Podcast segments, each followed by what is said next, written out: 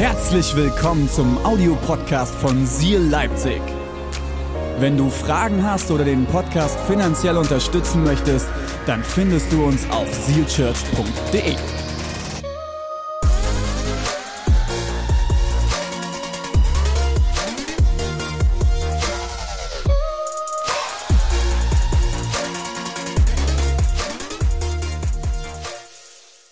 die Predigt überschrieben mit, warum Corona dein Sieg sein kann.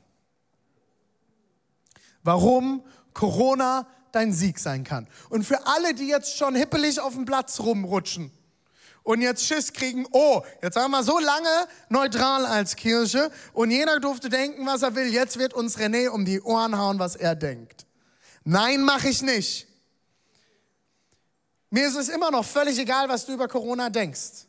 Es ist mir egal, was du über Impfung denkst. Es ist mir egal, wie du zu diesem ganzen Thema stehst. Wir können uns gerne am Stammtisch mal darüber auseinander, äh, da, damit auseinandersetzen, weil am Stammtisch hat ja jeder Recht und vor allem jeder ist Politiker, jeder ist Bundeskanzler. Wir sind Kanzler, Halleluja. Ähm, nein, das machen wir nicht. Wir schauen in dieser Kirche auf Corona. Lass, lass ruhig nochmal da, Finn. Übrigens, ein, ein, großer Applaus für Finn. Finn ist extra aus dem Erzgebirge da und macht heute für uns den äh, Pro-Presenter, also alles, was ihr an Folien heute seht, äh, weil wir ein paar Krankheitsausfälle in Leipzig haben. Und auch der Lukas ist extra angereist am Licht aus dem Erzgebirge. So schön, dass ihr da seid. Vielen, vielen Dank. Ich glaube, in den nächsten Wochen werden wir immer mal wieder Leute in den einzelnen Standorten austauschen. Ähm, es geht mir gar nicht darum, wie wir zu Corona stehen. Das ist für mich als Kirche erstmal irrelevant. Was für mich relevant ist, was du in deinem Leben in dieser Phase mit deinem Gott daraus machst.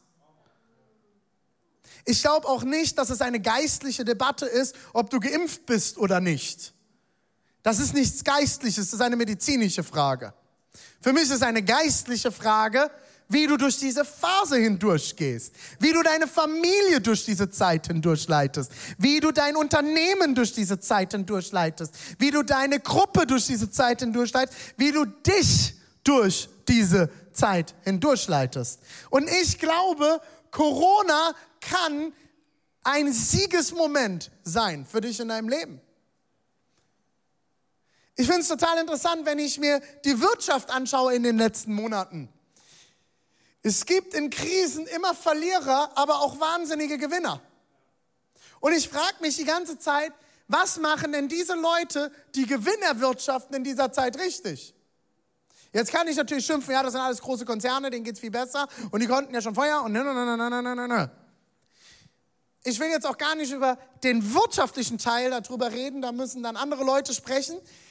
Ich finde das Interessante, dass ich glaube, dass es anfängt hier oben und hier in unserem Herzen. Ich kann Entscheidungen treffen, wie ich durch diese Zeit hindurchgehe. Ich habe euch ein Bild heute mitgebracht dafür. Und vielleicht kennt ihr dieses Bild, wenn ihr schon lange in Kirche unterwegs seid, aus der Kinderkirche, Sonntagsschule, Christenlehre, Rüstzeiten, Jungschar, Royal Rangers, wo auch immer du warst, war das gut sächsisch aus von Royal Rangers? Was, was, egal wo du dich in deiner Kindheit, wenn du schon christlich aufgewachsen bist, rumgetrieben hast, ähm, vielleicht kennst du dieses Bild auch sehr gut. Es ist die Lieblingsgeschichte meines Sohnes und wahrscheinlich aller Söhne. Wenn wir Luan abends fragen, Luan, welche Geschichte sollen wir aus der Bibel lesen? Oh, du kannst, du kannst alles darauf verwetten. Er wird sagen, David und Goliath.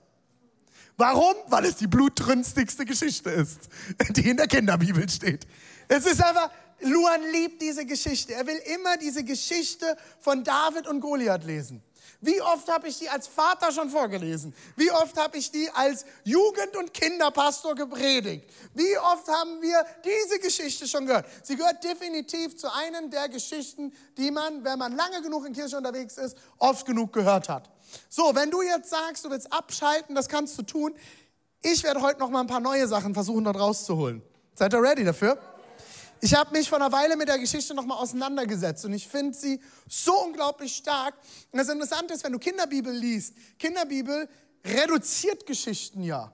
auf bestimmte Ereignisse. Und wir sind es gewöhnt, wenn man lange solche Geschichten schon kennt, sie Kinderbibel reduziert, sich zu merken.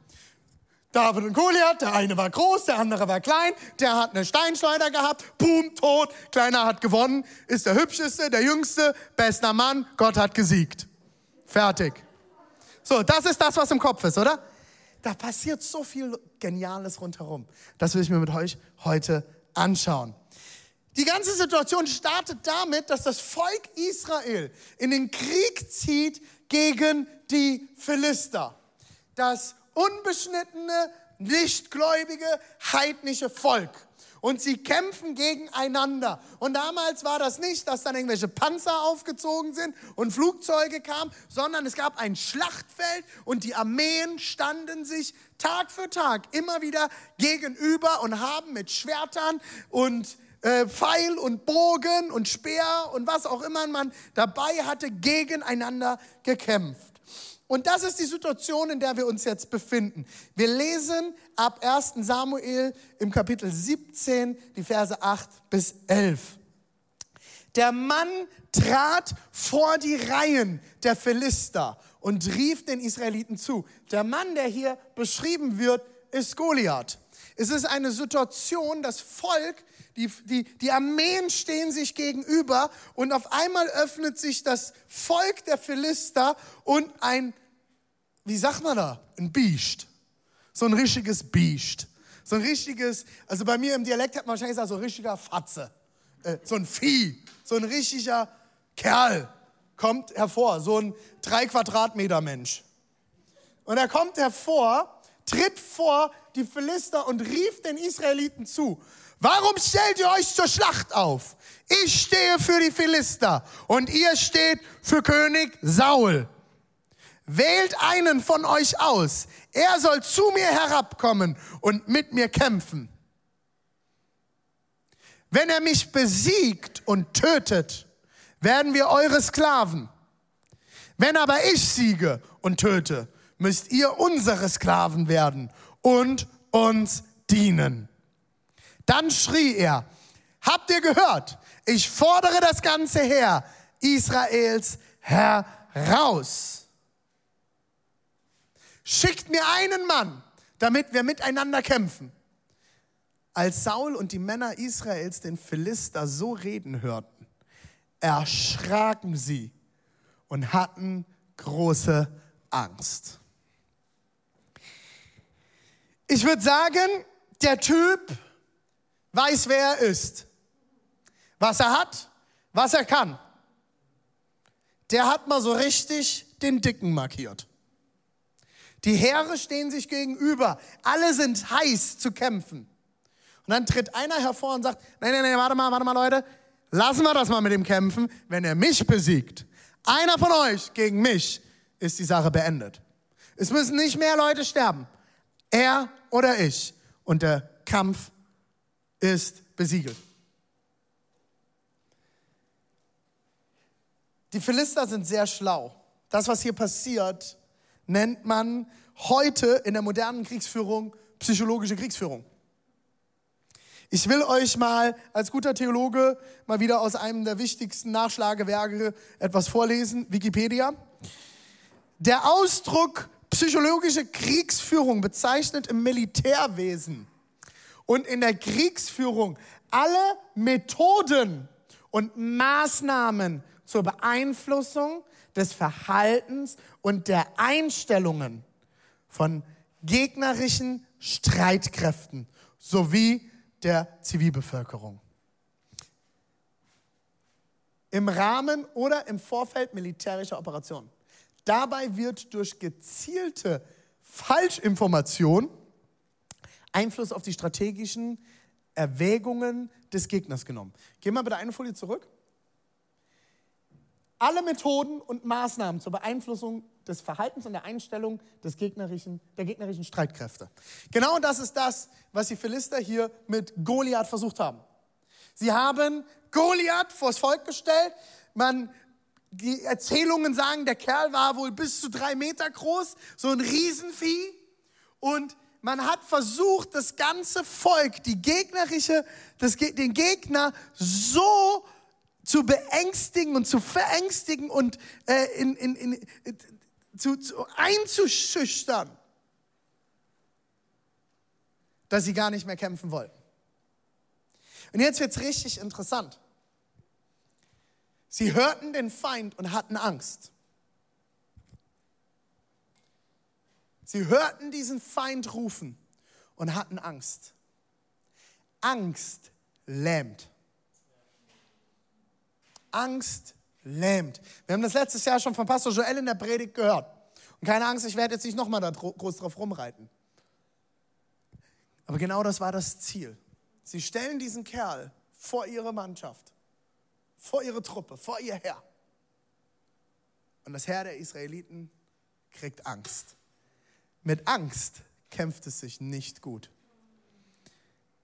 Die größte Schlacht unseres Lebens passiert im Kopf.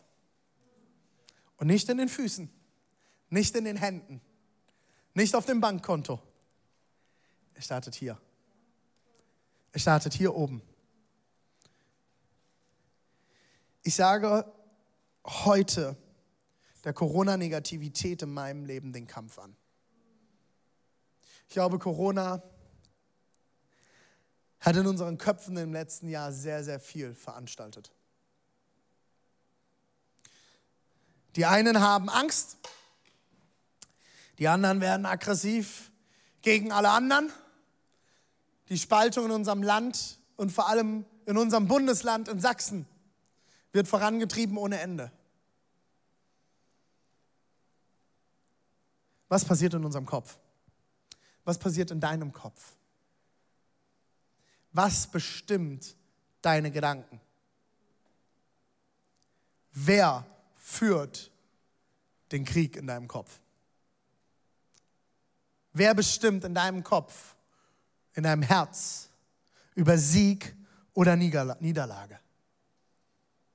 Ich sage heute der Corona-Negativität in meinem Leben, in meiner Kirche, in meiner Familie, in meiner Ehe den Kampf an.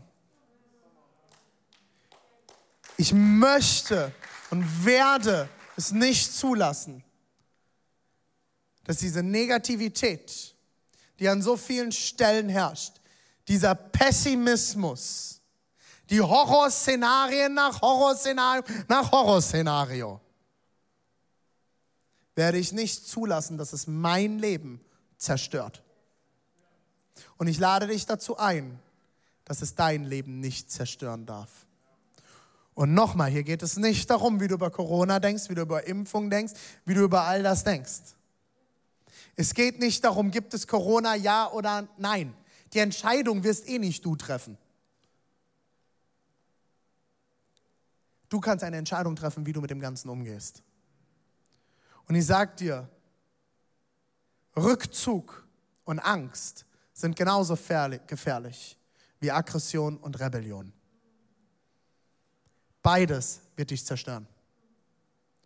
Das heißt nicht, dass wir nicht weise prüfen sollen und uns Dinge anschauen sollen und uns mit Dingen auseinandersetzen sollen. Aber ich sage dir, beide Richtungen werden nicht zu Gutem führen. Ich treffe eine Entscheidung für mich. Die kann ich für mich treffen. Für unser Land kann ich eh keine Entscheidung treffen. Corona wird mich besser machen. Diese Zeit von Corona wird mich besser machen.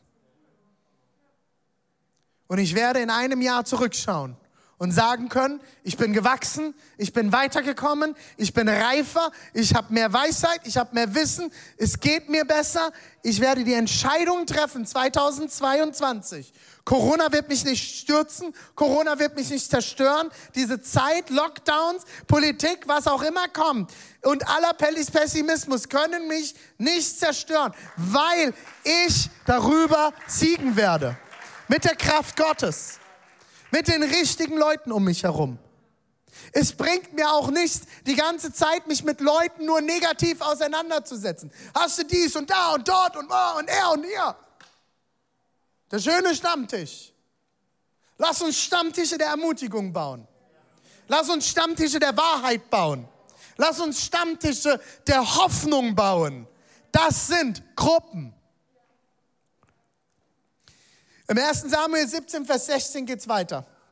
40 Tage lang trat Goliath, morgens und abends vor und forderte die Israeliten zum Zweikampf heraus. Jeden Morgen und Abend, 40 Tage lang. Kein Kampf, nur Gebrüll von Goliath. Über anderthalb Jahre lang.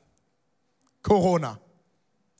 Und Tag für Tag, für Tag werden wir alle sterben.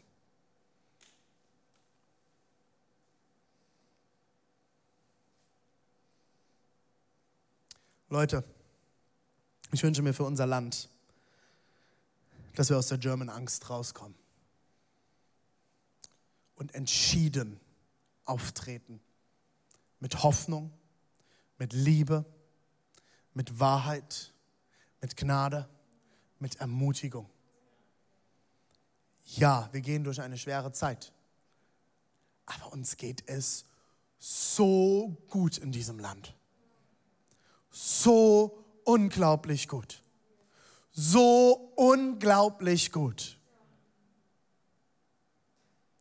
Lasst uns anfangen, auf das zu schauen, was wir haben und womit wir gesegnet sind. Lasst uns auf das schauen, was wirklich wichtig ist und zählt. Und wenn jeden Tag wieder diese News kommen, und die, die Herausforderung wird jeden Tag kommen. Und jeden Tag hast du die Chance zu entscheiden. Für die Negativität oder für das, was zählt. Und ich sage euch eins heute, diesen Kampf kämpfe ich selber genauso. Ich stehe heute nicht als jemand, der den Kampf schon gewonnen hat. Ich stehe hier nicht als jemand, der jeden Tag morgens aufsteht und total positiv ist, wie viele Instagram-Influencer, die morgens schon aufstehen und alles ist immer super. Wenn man hinter die Kulissen schaut, ist es am meisten auch nicht so. Überhaupt nicht. Ich stehe genauso in diesem Kampf. Jeden Tag.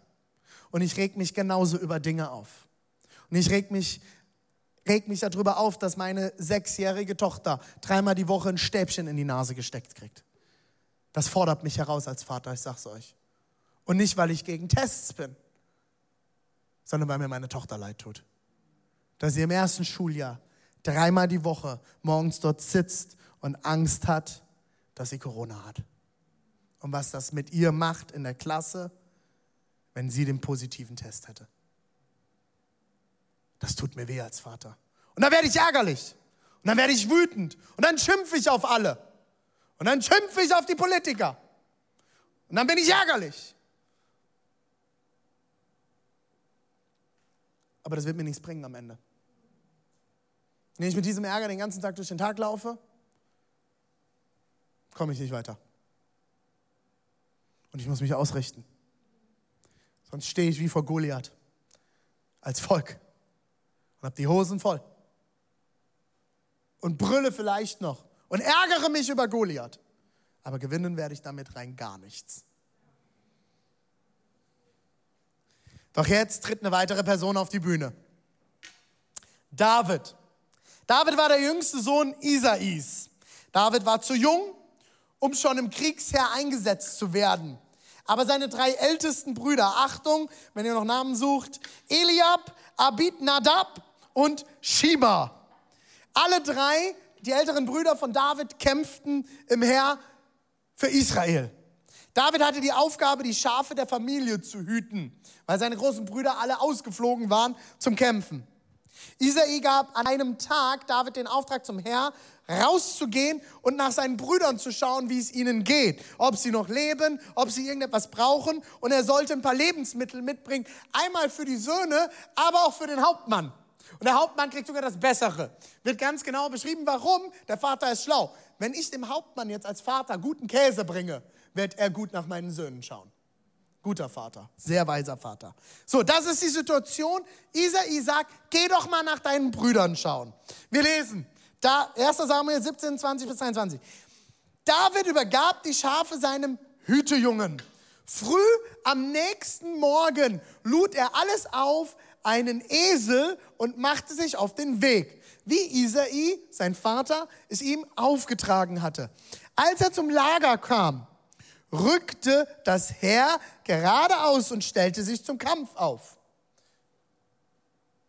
Die Männer stimmten den Schlachtruf an. Die Schlachtreihen der Israeliten und der Philister standen sich wie jeden Tag gegenüber.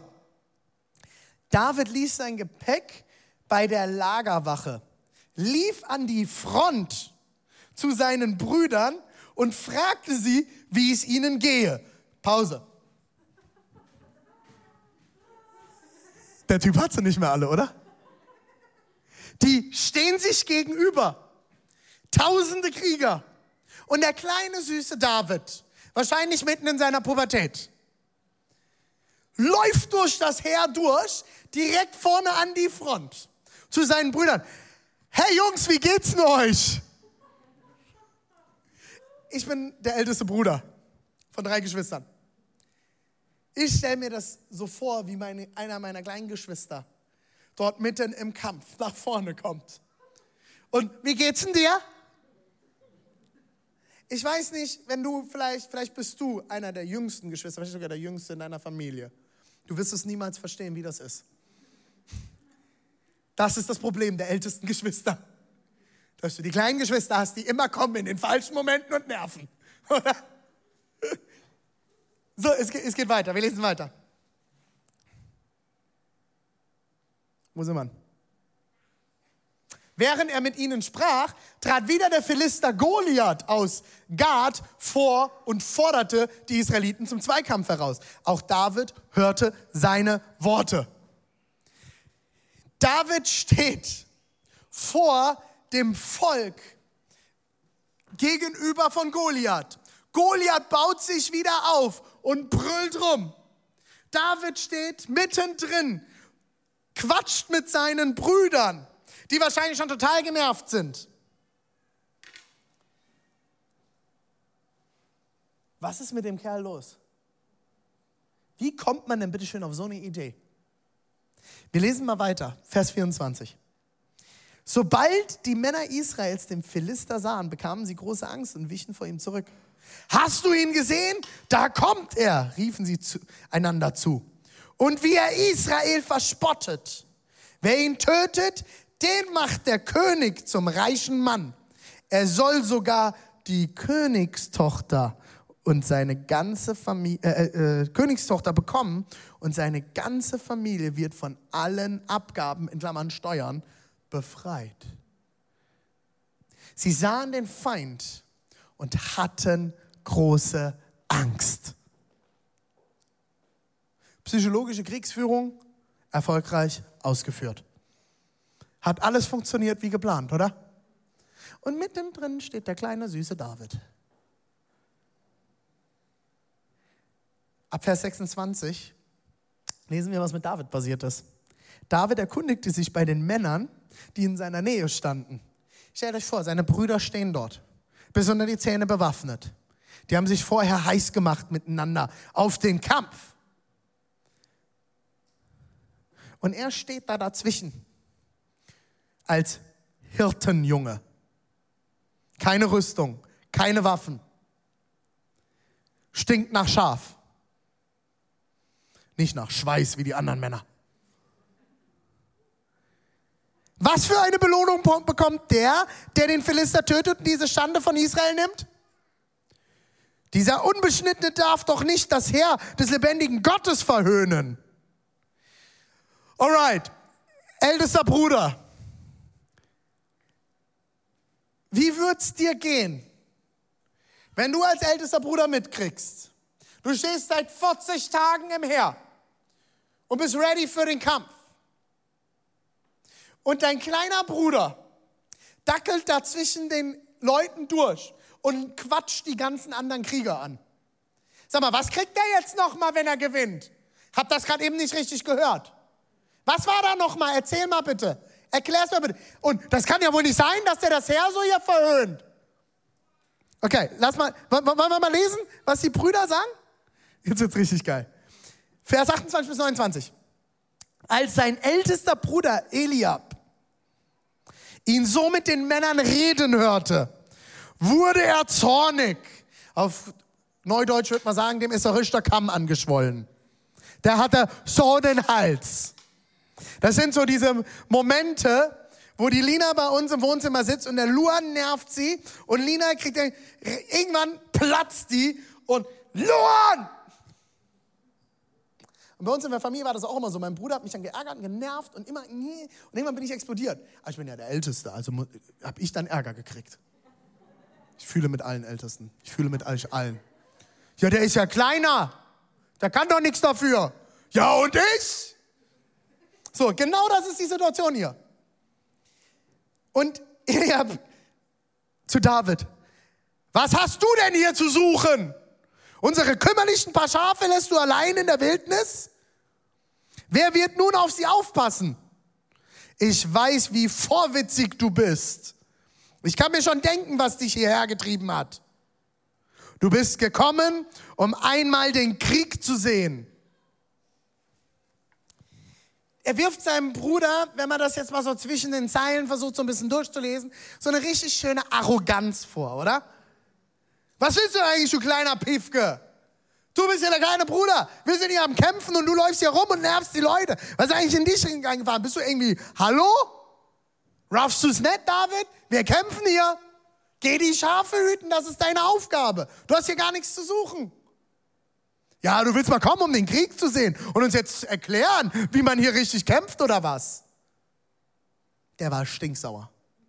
Und David erwiderte, was habe ich denn getan? Der kleine Bruder. Oder? Genau so ist es. Papa steht neben dran. Ich habe nichts gemacht. Ich habe nichts getan. Ich frag doch nur. Echt, ist so richtig kleiner Bruder. Ich habe nichts getan, ich frag doch nur. Elia wusste ja nicht, dass der irgendwann mal König wird, David. Und dass Jesus, der Messias, als Sohn Davids geboren wird. Er wird ein Nachkomme. Er wird aus der Linie des König Davids entstehen. Das wusste der ja damals nicht. Für ihn war er der kleine blöde Bruder. Der nervt. Was fällt dem ein, hier mitten ins Kriegsheer zu kommen? Der große Bruder musste erstmal den Kleinen in die Schranken weisen, oder? Ist ja die Aufgabe von großen Brüdern.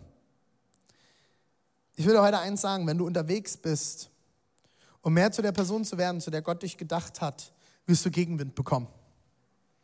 Leute, die dir negative Gedanken in dein Gehirn pflanzen wollen. Genau wie das hier in der Situation war. David hat einen Auftrag bekommen. Und David hat gespürt, hier ist was los. Und es wird immer wieder passieren, dass es Leute sind, die dir vielleicht sogar sehr nahe stehen. Die dich anschauen und dir Dinge in deinen Kopf säen, die dich nicht weiterbringen werden. Wie willst du denn, wie willst du das denn bitte hinbekommen? Das klappt doch nie. René, du bist doch kein Pastor. Pastoren sind brav und leise. Du, Du bist viel zu laut und durchgeknallt. Pastoren tragen solche Klamotten nicht. Die sind auch nicht tätowiert. Du bist sowieso viel zu jung. Wie lange habe ich mir das anhören müssen? Wenn man dann zu alt ist, äh, wenn man dann älter ist, ist man zu alt. Wann ist denn bitte das richtige Alter? Und wer bestimmt denn bitte darüber, mit welchem Alter ich Gemeinde gründen darf? Du wirst immer wieder diese Leute in deinem Leben haben. Im Osten kann man sowieso keine Gemeinde gründen. Funktioniert nicht. Geht überhaupt nicht, haben schon viele versucht. Schau es dir doch an in deinem Leben. Du wirst immer Gegenwind bekommen. Und es werden immer wieder auf, Leute aufstehen, die negative Gedanken versuchen in deinen Kopf zu pflanzen. Lass niemanden negative Gedanken in deinen Kopf pflanzen. Es ist dein Kopf. Du bist verantwortlich für deinen Kopf. Und wenn du jetzt hier sitzt gerade und die Predigt hörst oder auch online zuschaust und du über 18 bist, dein Kopf ist deine Verantwortung. Du kannst deine Eltern nicht dafür verantwortlich machen, du kannst keinen Chef dafür verantwortlich machen, du kannst kein Corona dafür verantwortlich machen, du kannst keine Politiker dafür verantwortlich machen, du kannst keine Wirtschaftskrise dafür verantwortlich machen, du kannst niemanden dafür verantwortlich machen außer dich, was in deinem Kopf passiert. Ja, deine Eltern mögen vielleicht Fehler gemacht haben. Deine Lehrer mögen Fehler gemacht haben. Die Politiker machen tagtäglich Fehler, weil sie Menschen sind. Vielleicht irgendwelche anderen Leiter, dein Chef, die Wirtschaft, wer auch immer. Passieren tagtäglich Fehler. Was in deinem Kopf passiert, dafür bist du verantwortlich. Übernimm die Verantwortung und lass dich nicht von diesen negativen Gedanken beherrschen, sondern sag ihnen den Kampf an und stell sie unter deine Füße. Du bist Herr über deine Gedanken. Und nur mit deiner Erlaubnis dürfen Gedanken sich pflanzen. Sie werden kommen wie Samen. Und du wirst den ganzen Tag überhäuft werden mit Samen. Was sich pflanzt, ist deine Entscheidung. 1. Samuel 17, 31. Es sprach sich herum, dass sich David so eingehend nach der Belohnung erkundigt hatte der muss ganz schön genervt haben. Der muss viele Leute gefragt haben. Es hat sich mittlerweile rumgesprochen. Du, da ist dieser David, der kleine Bruder hier vom Eliab. Der, der, der fragt die ganze Zeit, was denn die Belohnung ist. Was ist mit ihm los? Und das Ganze ging so weit, dass man sogar König Saul davon berichtete. Und er ließ David zu sich rufen. Denkt ihr, König Saul hätte David zu sich rufen lassen, wenn er durch die Reihen gegangen wäre und so, uh, habt ihr gesehen, wie groß dieser Goliath ist? Das werden wir nie schaffen. Der ist überhaupt nicht zu besiegen. Guck dir das Vieh mal an. Ey, hast du gesehen, Bruder? Das ist ein Riesenvieh, den werden wir niemals besiegen können. Hey, das werden wir nie schaffen. Corona wird uns alle morgen töten und die ganze Welt wird am Arsch sein. Alles wird kaputt sein, nichts wird mehr funktionieren. Wenn du so ein Mensch bist, wunder dich nicht, wenn dir keiner zuhört. Wunder dich nicht, wenn du keinen Erfolg hast mit dem, was du tust. Sorry, ich will dir nicht zu nahe treten. David wurde zum König gerufen. Vom König, weil der König gespürt hat, da ist etwas. Der fragt ja nicht umsonst nach der Belohnung. Der hat gespürt, da ist jemand, der trägt was auf seinem Leben. Ich wünsche mir für dich, dass du in dem Unternehmen, wo du vielleicht arbeitest, oder wenn du der Geschäftsführer bist, Chef bist, was auch immer, dass du der bist, bei dem man spürt, auf diesem Leben liegt etwas. Der trägt etwas auf sich. Die trägt etwas. Diese Frau hat was auf ihrem Leben. Ich, ich kann euch das sagen, wir haben 12, 12 13, 14, ich komme nicht mehr nach, Angestellte in dieser Kirche. Wie viel sind Steve? Ich weiß es nicht mehr. Egal, genug. Kommt nicht mehr hinterher. Ändert sich. Ich schaue nach Leuten, die das auf ihrem Leben haben, was David auf sich hatte. Ich habe Pastor Joel nicht angerufen damals und gesagt, hey, kannst du dir vorstellen, hierher zu kommen, weil ich mitgekriegt habe, dass er überall in der Region Braunschweig die Hölle ausgerufen hat und alle entmutigt hat und ein Turn-or-Burn-Evangelium gepredigt hat und alle nur noch vor Angst gezittert haben vor Joel. Und alle haben sich verneigt, wenn er um die Ecke kam. Nein, ich habe Joel gerufen, weil ich im ersten Gespräch, das wir schon hatten, gespürt haben, da ist was auf seinem Leben. Der hat eine Liebe und eine Positivität und eine Hoffnung in seinem Herzen. Die will ich in unserer Kirche haben. Die will ich an meiner Seite haben. Da ist etwas. Deswegen hat David die Möglichkeit bekommen und nicht seine Brüder. Die hatten nämlich die Hosen voll, vor dem König zu sprechen. Das war nicht irgendein Furz. Das war der König. Es war König Saul. Und er rief ihm, sagte, bringt mir diesen David, bringt mir den Kerl. Und jetzt wird es richtig spannend. 1 Samuel 17, 34 bis 37. Mein König, sagte David, als ich die Schafe meines Vaters hütete, kam es vor, dass ein Löwe oder ein Bär sich ein Tier von der Herde holen wollten. Dann lief ich ihm nach, schlug ihm auf, äh, schlug auf ihn ein und rettete das Opfer aus seinem Rachen. Weiter? Wenn er sich wehrte und mich angriff, packte ich ihn an der Mähne und schlug ihn tot. Mit Löwen und Bären bin ich fertig geworden. Diesem unbeschnittenen Philister soll es nicht besser gehen.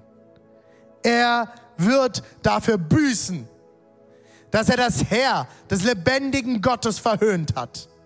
Der Herr hat mich vor den Krallen der Löwen und Bären geschützt. Er wird mich auch vor diesem Philister beschützen. Warte mal kurz. Der Typ hat Cojones. David wusste, wer er ist. Und David wusste vor allem, wer für ihn ist. Und wenn Gott für dich ist, wer kann dann noch gegen dich sein? Oder?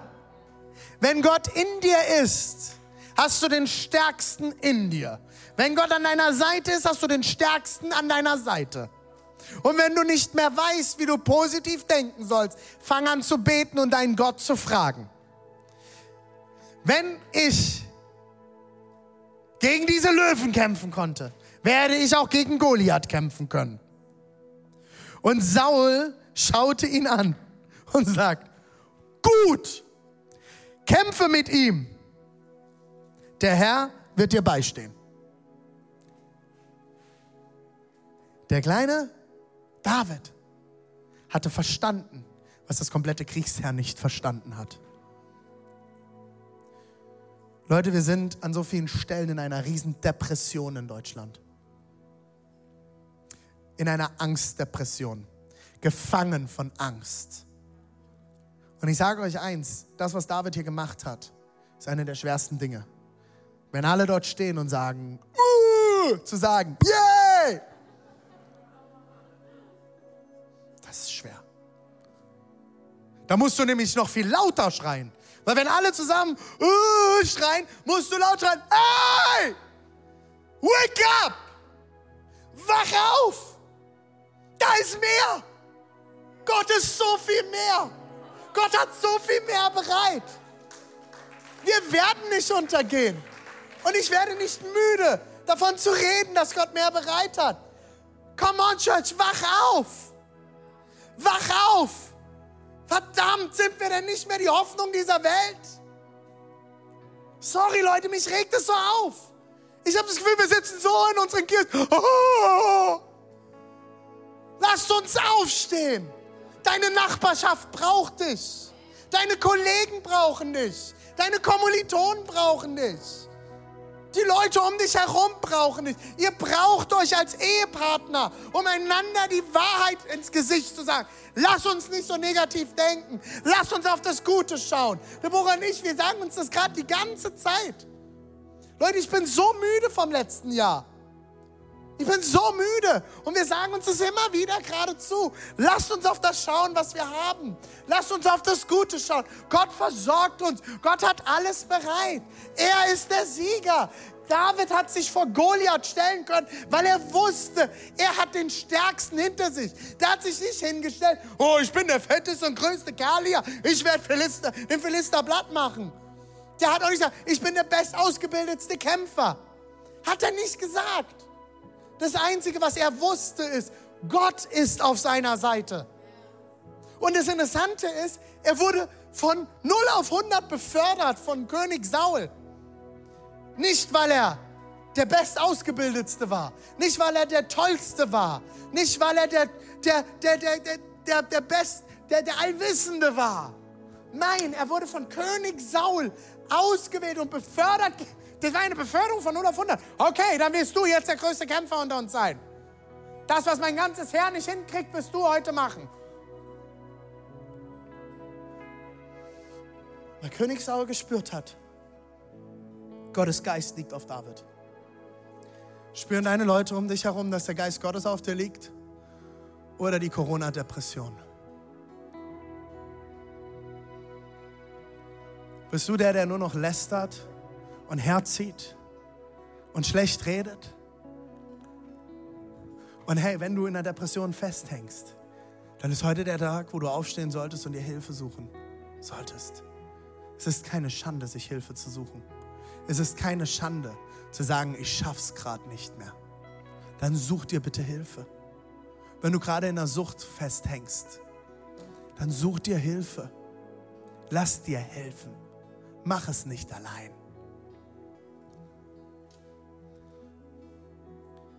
David hat dann von König Saul die Rüstung angeboten bekommen.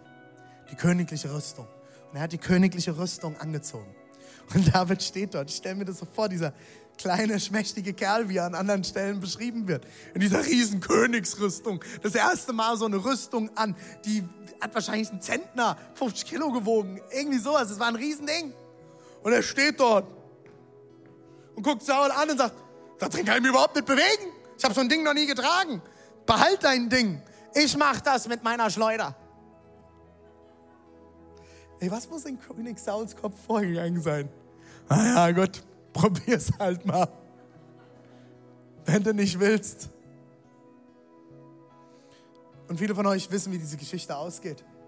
Er stellt sich vor diesen Philister, vor Goliath und er schwingt seine Schleuder mit dem Stein. Der Stein geht raus und boom, Goliath an den Kopf und er fällt um und ist tot. Es wäre alles nicht möglich gewesen, wenn David sich hingesetzt hätte. es ist alles so schlimm, wir werden alle sterben. Alle werden wir zugrunde gehen. Nein, er hat sich hingestellt und er wusste, wer er ist. Und er wusste, Gott ist in ihm. Gott ist bei ihm. Gott wird ihm beistehen und ihn durch diese Zeit durchtragen. Er wird ihn durch die schwierige Zeit tragen. Er wird bei ihm sein. Er wird ihn nicht verlassen. Wenn du versuchst, neue Wege zu gehen, werden Menschen dich verhöhnen und dir ihre alten Wege versuchen aufzuzwängen. Erwarte es. Es wird passieren. Ich garantiere es dir. Ich bin seit 15 Jahren, versuche ich immer wieder neue Wege zu gehen in meinem Dienst. Und immer wieder kriege ich dafür auf die Mütze. Ich verspreche es dir, es wird kommen. Und irgendwelche altklugen Leute werden kommen und dir sagen, ich habe das mein Leben lang versucht, das funktioniert nicht. Bis einer kam, der es machte. Neue Ergebnisse werden wir nicht auf alten Wegen erlangen. Ich sage das immer wieder in unserer Kirche. Die Message wird immer die gleiche bleiben. Für immer. Aber die Art und Weise, wie wir diese Botschaft verkünden, muss sich anpassen an die Zeit, in der wir leben. Warum kann Corona jetzt dein Sieg sein? Ich glaube, wenn wir Riesen in unserem Leben begegnen, ist es wie bei den Endgegnern in einem Computerspiel. Früher Gameboy gespielt? Ich hatte den grauen, den ersten. Du kommst weiter, wenn du den Endgegner besiegst. Und vielleicht hast du gerade irgendeinen Gegner in deinem Leben stehen. Und hört mir zu, es geht nicht um Menschen. Wir kämpfen nicht gegen Fleisch und Blut, sondern gegen geistliche Mächte. Vielleicht merkst du, dass du irgendwo in deinem Leben gerade dort immer wieder gegen eine Wand läufst.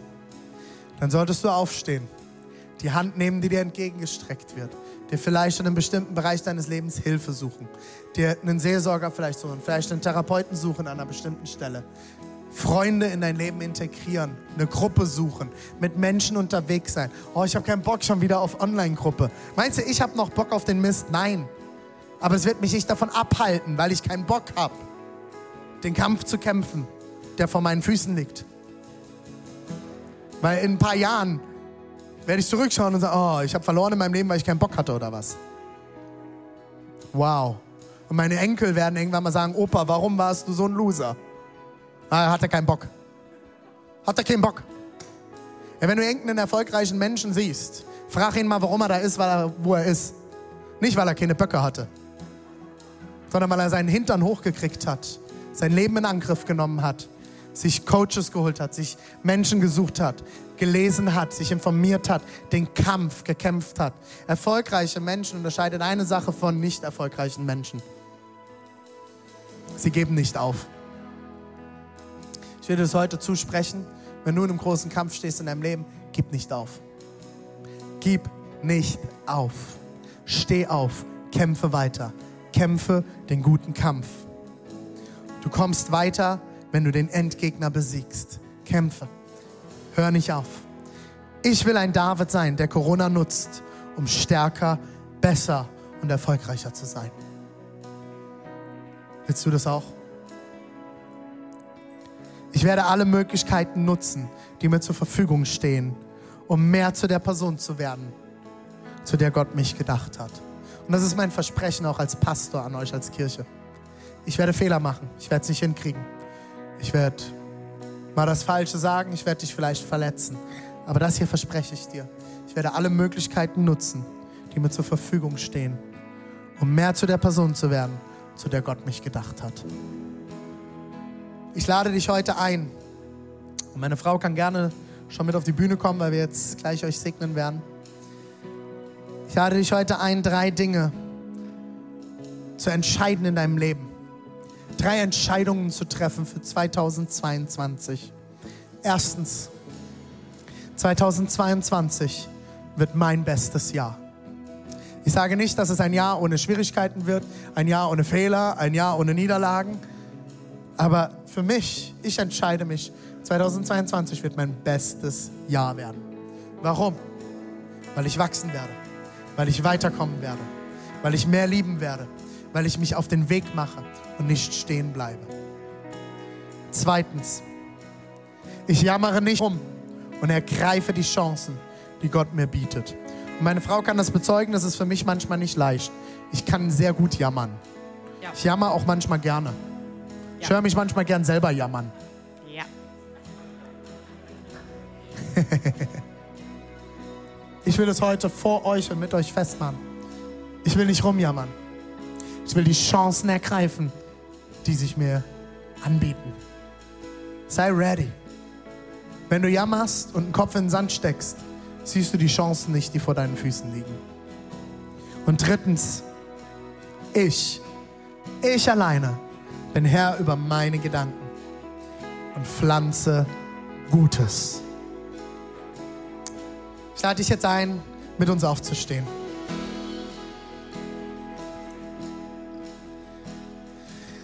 Ihr könnt gerne noch die Seitenlichter anlassen. Ja, super.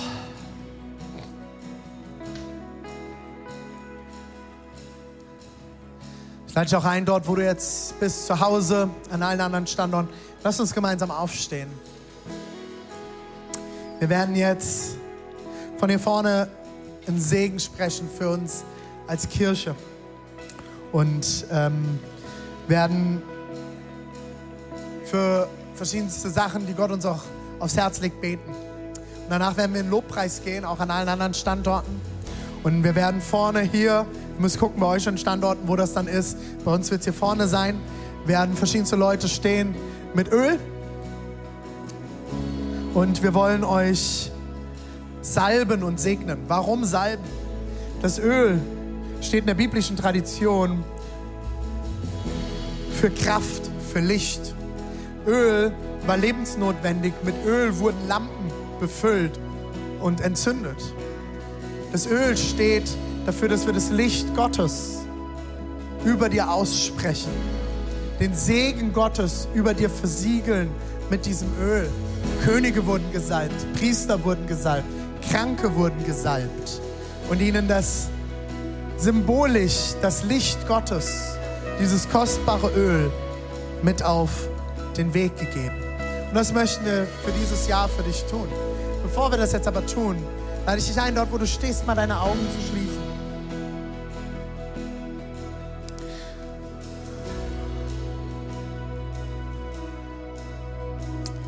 Lass uns beten. Jesus,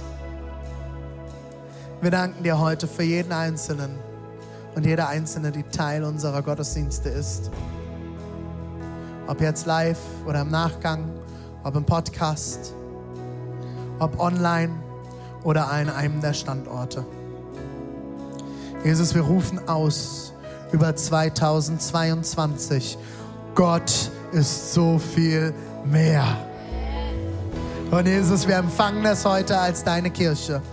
Wir empfangen das heute, Jesus, als Kirche. Du bist so viel mehr. Und Jesus, wir beten das über jeder Person aus, die momentan im Kampf steht. Ob im Kampf ihrer Gedanken, ob im Kampf mit Krankheit, ob im Kampf auf der Arbeit, ob am Ringen um ihre Ehe, am Ringen um die Kinder, Jesus. Wir beten in deinem Namen jetzt aus.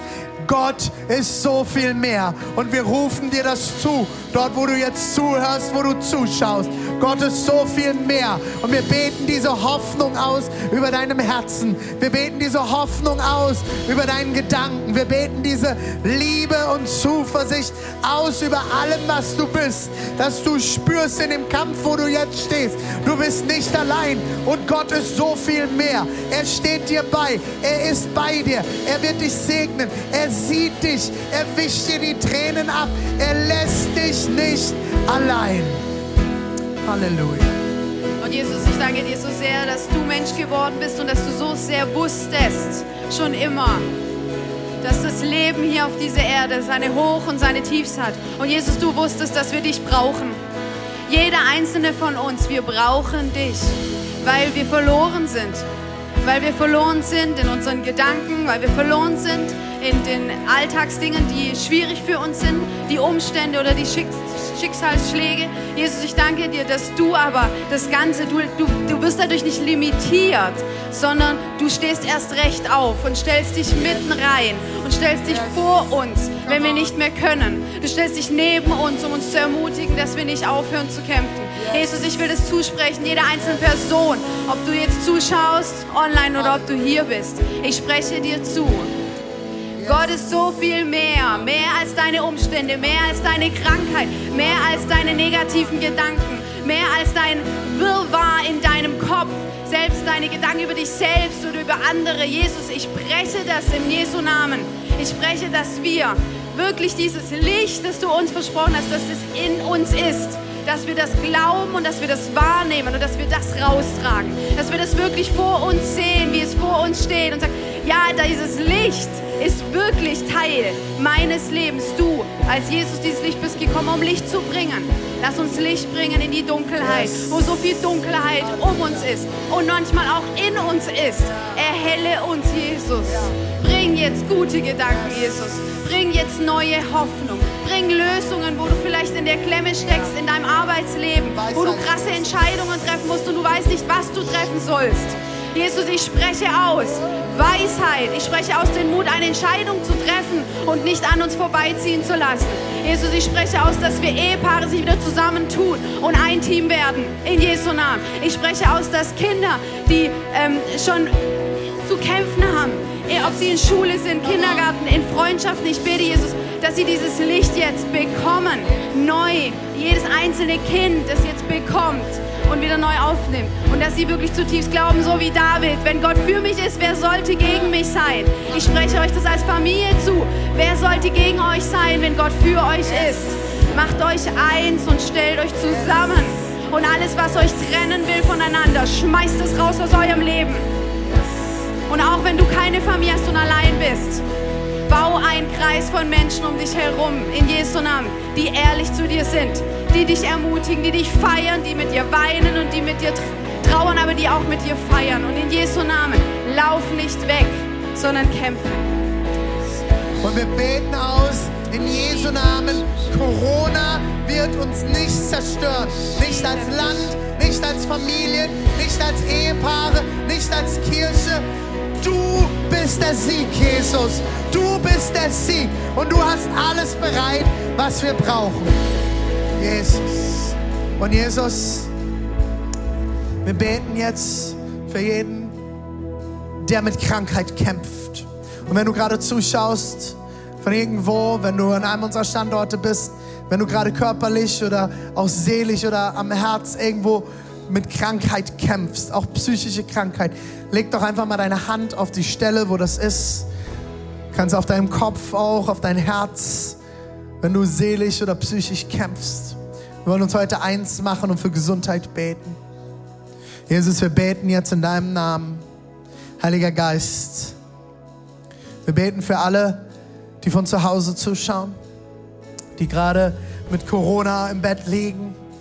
Wir beten für jeden Einzelnen, der körperliche Heilung braucht, ob zu Hause, an den Bildschirmen jetzt oder in den Räumen, in denen wir uns gerade versammeln als Kirche.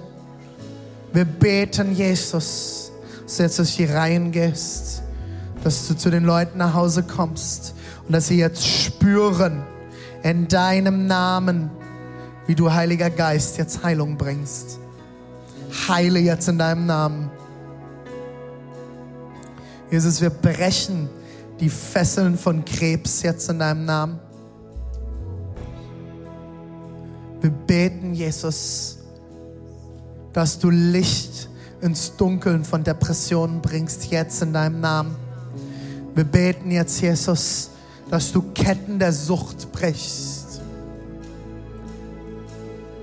Ketten der Bulimie, Ketten der Magersucht, Jesus.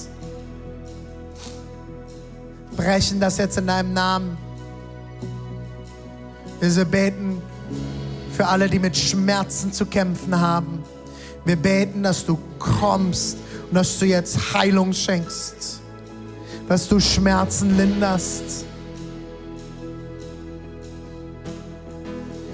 Hm. Halleluja, Jesus. Und Jesus, wir beten für die Ehen in unserer Kirche,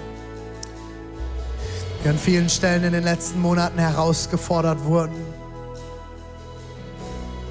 Wir beten, Jesus, dass du jetzt kommst mit ermutigenden Gedanken, Ausrichtung auf das Gute, Jesus. Wir beten für Intimität. Wir segnen auch die Sexualität der Ehepaare, Jesus, in deinem Namen. Und Jesus, wir segnen auch alle, die im letzten Jahr jemand Geliebtes verloren haben. Vielleicht auch in den letzten Jahren schon. Und damit kämpfen, sich alleine fühlen. Beten, dass du kommst und dass du Trost spendest. Jesus, ich möchte aussprechen die Kraft der Vergebung. Jesus, Yes. die Kraft der Vergebung, die so stark ist, die Yes. so viel Freiheit bringt. Wenn du gerade hier bist und du merkst, ich kann einfach nicht vergeben, ich kann nicht loslassen. Vielleicht mit einem Menschen, wo du viel, viel angesammelt hast. Vielleicht mit dir selbst, vielleicht mit deiner Familiengeschichte. Ich spreche aus jetzt die Kraft der Vergebung. Letztendlich bindest du dich selbst nur an einen Stuhl. Und ich bete, Jesus, dass jetzt die Freiheit reinkommen kann, dass du sagst, ich vergebe in Jesu Namen. Weil Jesus mir vergibt, kann ich vergeben. Und ich spreche mich selbst frei und ich spreche andere frei in Jesu Namen. Dass einfach neue Wege sich bahnen, neues Licht hineinkommen kann. Und Jesus, und genau deswegen ist das eine riesen Chance, die wir jetzt haben. In den Umständen um uns herum, die wir nicht ändern können, es in unserer Mitte zu verändern Yes. in dem, wo wir gerade sind, zu verändern und da zu leuchten, Jesus. yes.